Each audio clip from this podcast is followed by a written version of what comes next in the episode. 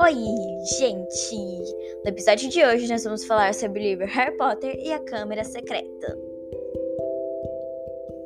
O livro foi escrito pela J.K. Rowling e tem 223 páginas.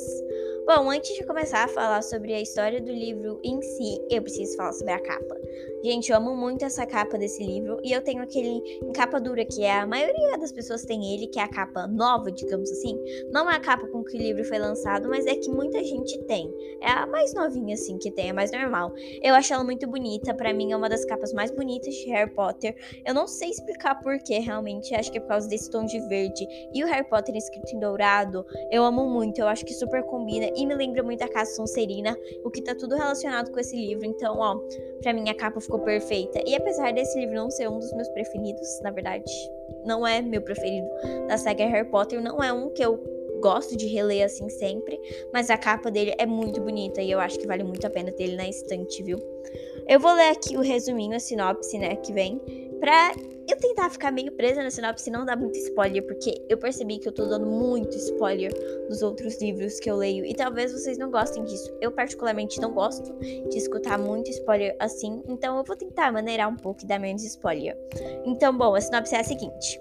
O verão de Harry Potter inclui o pior aniversário de sua vida, alertas catastróficos de um elfo doméstico chamado Dobby e o resgate da casa dos Dursley por seu amigo Ronnie Weasley em um carro voador mágico. De volta à escola de magia e bruxaria de Hogwarts para o seu segundo ano, Harry ouve estranhos sussurros ecoando pelos corredores vazios. Então começam os ataques. São encontrados alunos que parecem ter se transformado em pedra. As sinistras previsões de Dobby parecem se concretizar. Bom, então o livro começa quando o Harry, ele tá lá, né, vivendo no inferno na casa dos tios dele. E daí acontece uma bagunça. O Dobby aparece lá para ele bem no momento nada propício, né?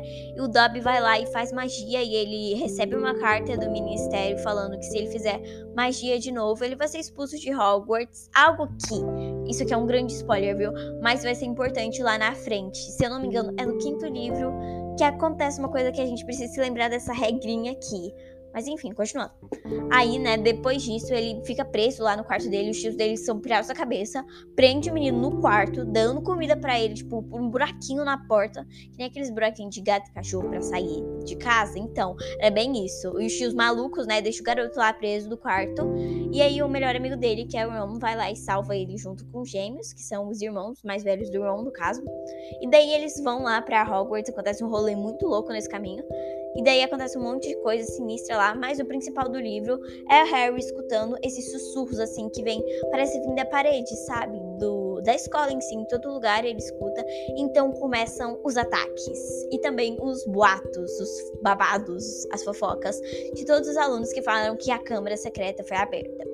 Esse livro aqui, ele fala pra gente o que é a Câmara Secreta, então tem toda uma explicação sobre os fundadores de Hogwarts, os quatro fundadores, também sobre as casas de Hogwarts, a gente recebe todo um como posso dizer, é, um ensinamento assim sobre esse mundo mais teórico da magia e tudo mais nesse livro, porque explica sobre isso para poder chegar no assunto da Câmara Secreta. A gente também tem uma aprofundação bem grande na casa da Sonserina. Eu acho que muita gente gostou desse aspecto no livro, aliás, as pessoas que são da Sonserina. Não é um acaso? Não. Tem algo contra a Sonserina? Não. Mas não sou da casa dela, então é meio relevante para mim.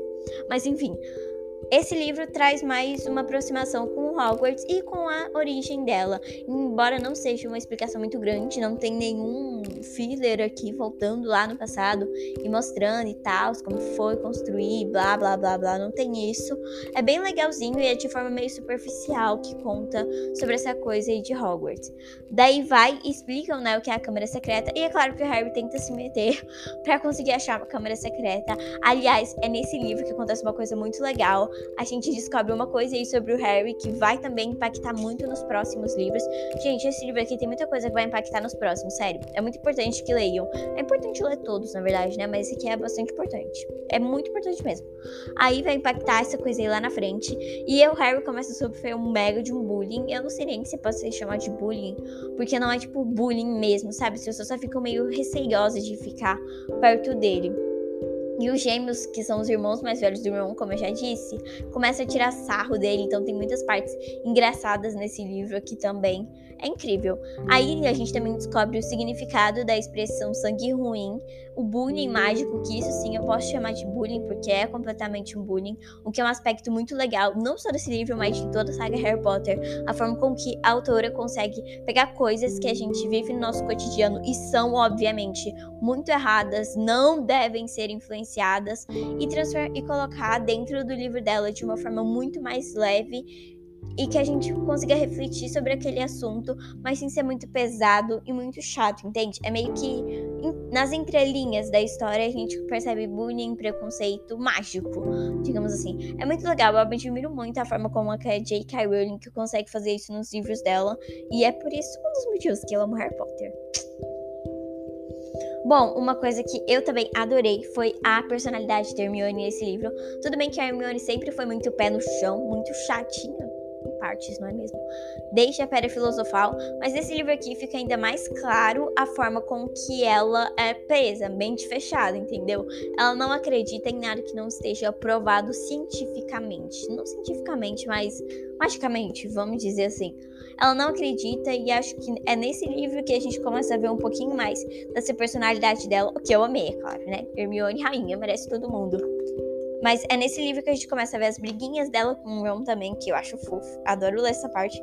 E o Harry, a forma com que ela contradiz o Harry sempre que ele diz que tá escutando esses sussurros doidos nos corredores vazios de Hogwarts. Ela fala: Harry, você tá ficando doido, não tem sussurro nenhum. Eu acho, eu acho muito legal a Hermione, gente. Amo esse lado da personalidade dela, esse lado sério, por mais que esteja, ela esteja errada no final, né? Eu amo, amo tudo.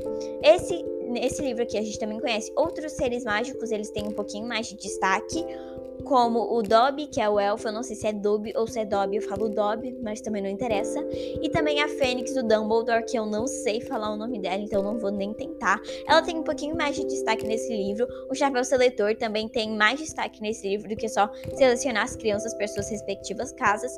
E acho que é o maior bom desse livro, o porquê muita gente gosta dele, é a Gina, que é a irmãzinha mais nova do Ron, que tem também um destaque muito grande nesse livro. Eu acho que é o livro em que ela mais aparece. Ela acaba virando uma das personagens principais, digo assim, entre aspas, só por esse livro, que é uma pena, porque no próximo ela já vai ser meio que descartada. A gente também vê os fãs do Harry, gente. É muito legal ver como ela tem um crush no Harry e o Harry fica tipo eu não me importo. É bem legal isso, tipo, eles agem como crianças, assim, como crianças fariam na vida real. O garoto tá, tipo, não me interessa o que se você gosta de mim ou não. E a Gina fica lá, toda no cantinho dela, tentando dizer pro Harry que ela gosta dele. É muito legal essa relação entre os dois, que eu não vou falar como vai acabar. Porque nesse livro aqui terminam só como amigos mesmo. Afinal, eles ainda são crianças, né? Mas nos próximos a gente vai ver alguma coisa acontecendo entre eles. Enfim, eu espero que vocês tenham gostado desse episódio. Obrigada para quem escutou até o final.